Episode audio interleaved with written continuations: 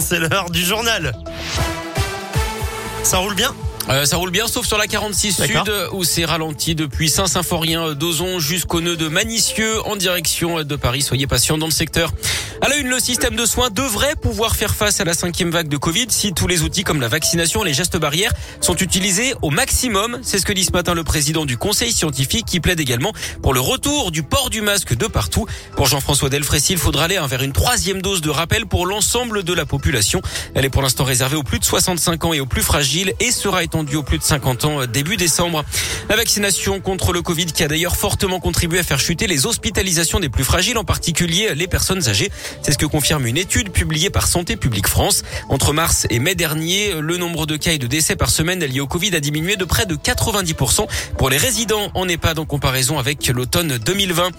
Elle est soupçonnée d'avoir détourné 250 000 euros. La directrice de l'hôpital de Charlieu et de l'EHPAD de Saint-Nizier sous Charlieu a été placée hier en garde à vue. D'après le progrès, cette femme de 49 ans est soupçonnée d'avoir attribué un marché de sécurité à une entreprise créée par un de ses proches en 2015. Cette société n'a fourni aucune preuve de prestation quelconque. Une partie des fonds qui lui étaient versés par les établissements de santé revenait ensuite sur les comptes de la directrice. Résultat d'un an d'enquête après un signalement de l'agence régionale de santé. En bref aussi dans l'actu cette grève à la SNCF aujourd'hui pas d'impact sur les TGV mais les TER sont perturbés. Les cheminots réclament des hausses de salaire. Grève également au TCL avec des perturbations dans les ramassages scolaires une affaire de famille sordide au tribunal de Lyon. Un homme de 77 ans a poursuivi deux de ses enfants pour diffamation après avoir été accusé d'inceste par ses deux filles sur Facebook. Le cadet avait publié un premier message en janvier dernier en expliquant avoir été victime d'agressions sexuelles dans les années 80 de la part de son père. Son frère aîné avait ensuite posté un commentaire qui allait dans ce sens, mais le mis en cause a nié les faits. Le jugement a été mis en délibéré au 18 janvier prochain.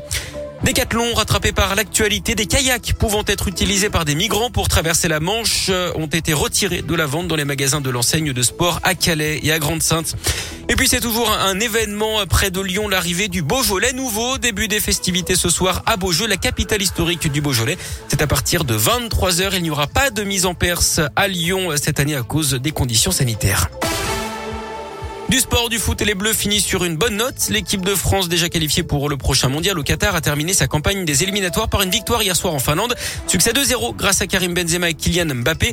Les Pays-Bas se sont également qualifiés. Le tirage au sort de la compétition aura lieu le 1er avril 2022 au Qatar.